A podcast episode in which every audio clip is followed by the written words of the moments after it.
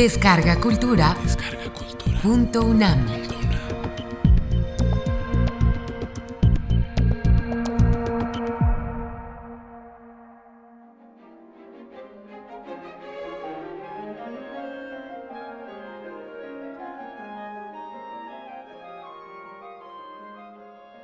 La Revolución Mexicana.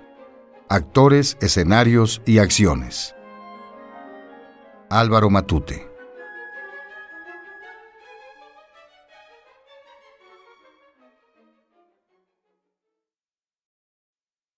Introducción. La revolución recordada, inventada, rescatada. Desde su estallido en 1910, y desde que los hechos iniciados por Francisco y Madero se fueron identificando con el nombre de Revolución Mexicana, este movimiento ha sido objeto de debates. Una historia de ellos ilustraría de manera muy elocuente cómo se ha entendido, o mejor dicho, cómo se ha querido entenderla. En esa historia, que no intentaré hacer en el brevísimo espacio que ocupa este ensayo, encuentro tres tiempos cuyo enunciado me remite al hermoso libro de Bernard Lewis, solo que invierto el orden de los adjetivos dándole uno cronológico, de acuerdo con la índole de los protagonistas del debate sobre este tema. Si se pregunta cuál es el debate actual sobre la revolución o quiénes lo llevan a cabo, se encuentra que se trata de una discusión académica entre historiadores. Estos son, al cumplir 80 años de su inicio, quienes polemizan sobre ella. En contraste, al revisar otros debates actuales, resulta que los disputantes eran sus protagonistas o políticos e intelectuales que criticaban o defendían la asociación o la falta de ella entre el Estado y la Revolución.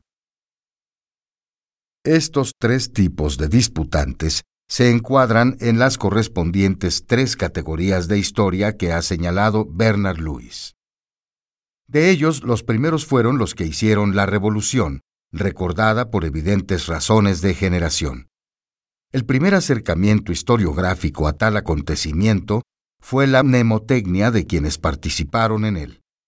Pero después de 80 años, puede afirmarse que ya no quedan participantes vivos, salvo esas raras posibles excepciones confirmatorias de la regla. De cualquier modo, los protagonistas de alto nivel ya desaparecieron. La primera historiografía de la Revolución está basada en el recuerdo.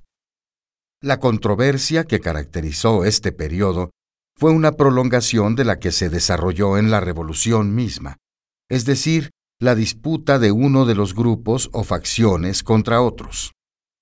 Los civiles y militares que escribieron memorias, relatos o historias de la revolución lo hicieron animados por el prurito de establecer una verdad, que era la verdad de su líder, corregir el error reconstructivo que estableció el antiguo enemigo, señalar que la verdadera revolución era la suya y no la del otro.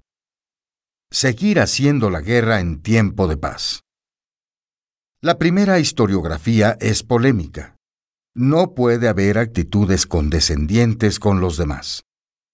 Se es porfirista, reyista, científico, maderista, antireeleccionista, etc. El debate, en suma, seguía siendo el de unos contra otros como en la Revolución. La verdad no podía pertenecer al contrario. Solo había una y era indivisible.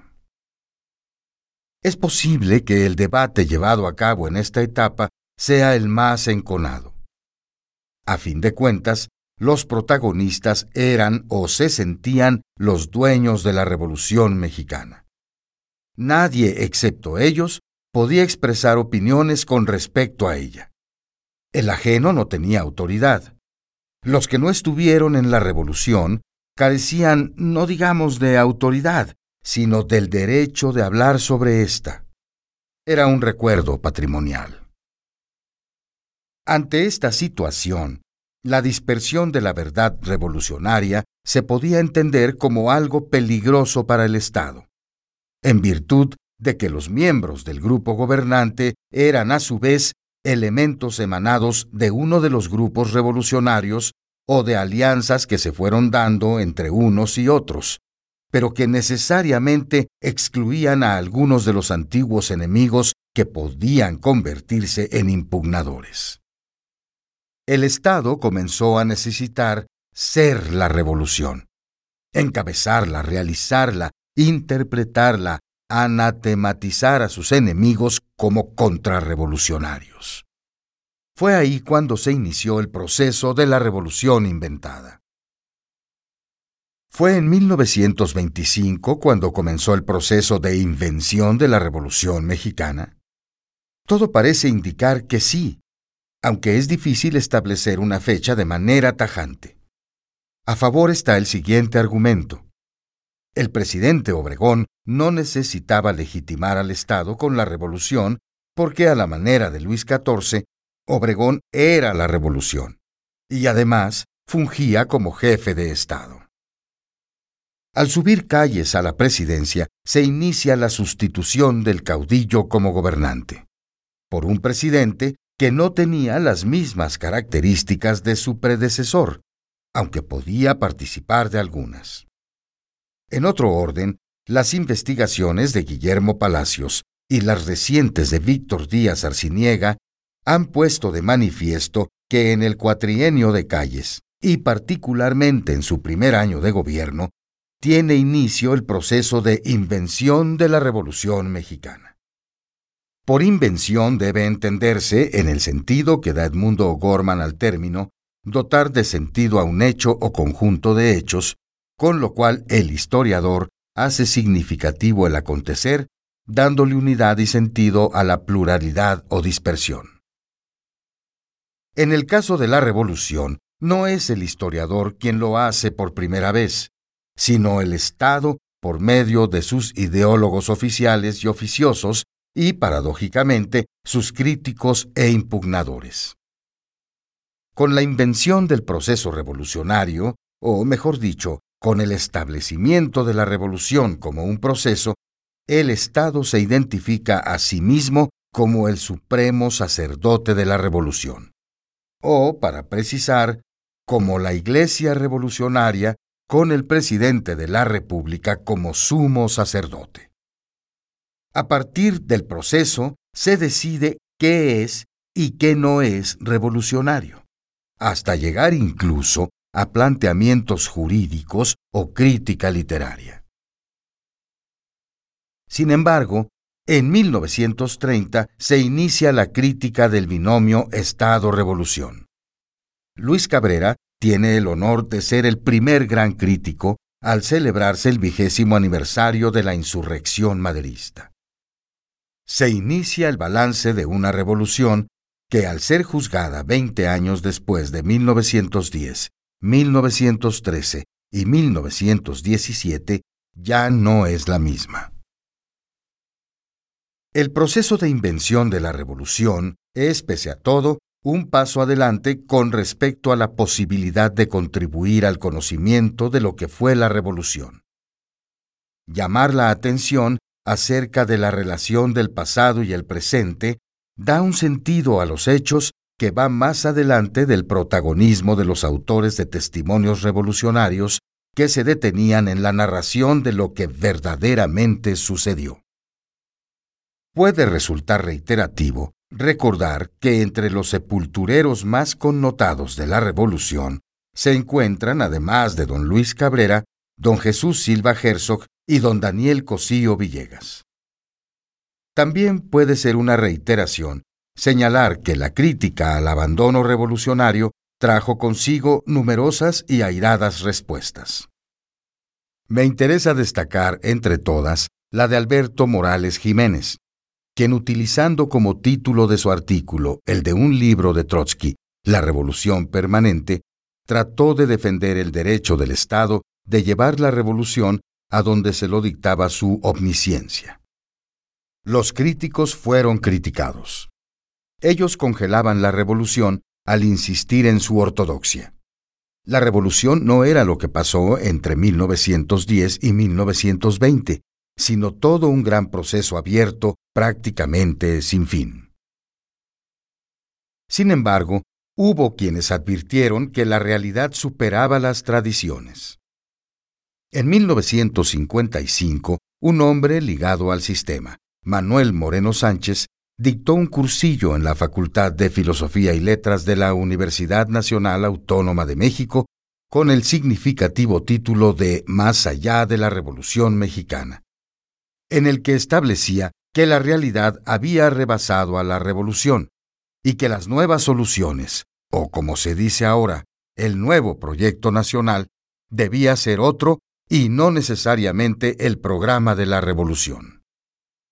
También otro hombre del sistema, Edmundo Flores, planteó algo semejante hacia 1970 en Vieja Revolución, Nuevos Problemas. El caso es que a pesar de declaraciones tan fundamentadas como las aducidas por Moreno Sánchez, el debate no prosperó y el Estado siguió asumiendo la herencia revolucionaria como si fuera su patrimonio.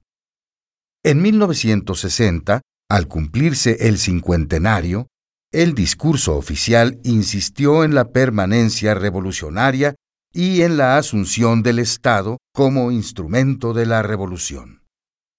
Si se examinan los textos incluidos en el volumen colectivo, con prólogo del presidente Adolfo López Mateos, México, 50 años de la Revolución, se encuentra con facilidad dicha asunción. Todo es producto de la Revolución desde la electrificación hasta la cinematografía, desde la producción agrícola hasta la poesía. Nada que sea auténticamente mexicano deja de ser obra de la revolución. Resulta curioso que no hubiera debate a ese respecto.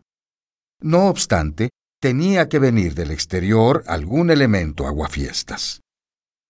Ese fue la revolución cubana cuya radicalidad y efectividad iniciales volcaron hacia ella la solidaridad y simpatía de intelectuales y estudiantes, entre otros sectores, y se comenzó a debatir el carácter de la Revolución mexicana. A principios de la década de los 60, se discutió si la mexicana era la última revolución democrático-burguesa o la primera social.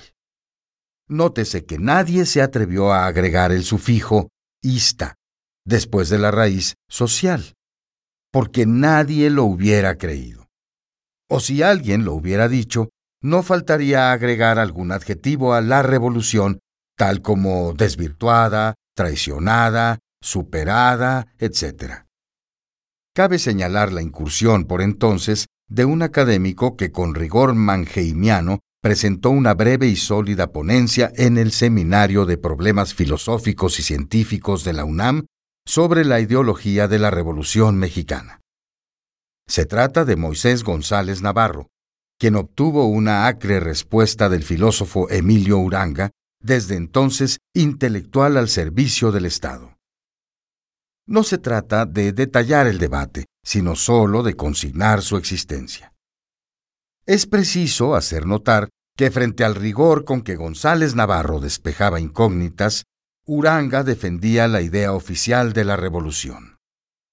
Parecería que el historiador no tenía derecho a hablar de la revolución, puesto que no pertenecía al grupo de sus actores, sino al de sus intérpretes o continuadores.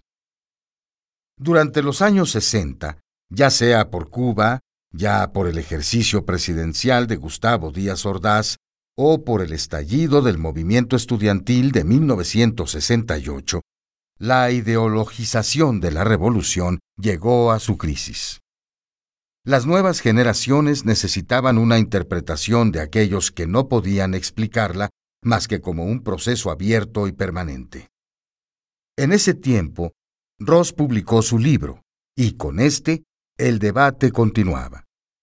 Sin embargo, era necesario saber qué fue lo que en realidad sucedió sin el protagonismo de sus primeros narradores ni el ideologismo de sus inventores. Era menester rescatar la revolución, liberarla de la generación en proceso de extinción y de los ideólogos oficiales que la habían llevado a un callejón sin salida. La revolución rescatada es la que propone la historiografía producida desde finales de los 60 y que durante los últimos 20 años ha animado un debate permanente en torno a ella, surgido de las aportaciones que han hecho académicos nacionales y extranjeros dotados de finas armas metodológicas y de documentaciones que se han puesto a su servicio para permitir saber más sobre los acontecimientos. El rescate ha implicado una expropiación de parte de los historiadores que han comenzado a ver a la revolución como algo sucedido en el tiempo, a lo que es menester despejar de los agregados mitológicos que lo habían ocultado o distorsionado. Si se atiende a los primeros productos, todavía se conserva algo de la inercia del pasado, en el sentido de que había polémica contra lo que el Estado había hecho de la revolución. Adolfo Gili la llama interrumpida. Arnaldo Córdoba la vincula con el surgimiento de la ideología y la formación del Estado. En suma, retoman la vieja argumentación y la cancelan con sus aportaciones. De modo paralelo, se da el rescate de los actores sociales en las obras de John Womack y Jan Meyer. Los historiadores, como nuevos representantes de la sociedad, llevan a cabo la labor de rescate para intentar devolvérsela. Es cierto que el Estado ha tenido su parte al fungir muchas veces como ogro filantrópico, pero puede decirse que no solamente la historiografía producida en los medios académicos externos es marginal al Estado, sino que mucha de la mexicana, no obstante producto de universidades e institutos superiores financiados por el Estado, ha sido crítica e independiente. La revolución rescatada se ha preocupado por tratar de recrear los acontecimientos. Para hacerlo, se ha valido de metodologías diversas y o de recursos narrativos sólidos. Desde luego que no está exenta de debates, es más, es proclive a ellos y los propicia. ¿Acaso el más connotado haya sido el que tuvo lugar entre los investigadores Alan Knight y François Javier Guerra en las páginas de Anales? Por lo menos eso representa lo que para mí es el debate actual de la Revolución Mexicana, es decir, los elementos que proponen las tendencias llamadas revisionistas y la defensa del tratamiento tradicional o tanenbaumiano que hace Knight. La obra crítica de este historiador está llena de elementos polémicos sobre los enfoques recientes en torno a la revolución. Y ciertamente se trata de cuestiones de interpretación historiográfica más ricas que aquellas que debatían si la revolución era social o democrático-burguesa, o si era permanente o un hecho histórico. El problema de este debate es que a diferencia de los anteriores, que se castigaban incluso con el destierro de los críticos, como lo hizo Ortiz Rubio con Cabrera, su trascendencia no va más allá de la academia. Mientras que el Estado ha dejado de necesitar a la revolución como sustento legitimador, el rescate más pleno y libre que se hace de ella no cuenta con una difusión masiva deseable. Los productos del historiador no llegan demasiado lejos, sino muy lentamente. ¿Acaso cuando debatirlos pierda actualidad?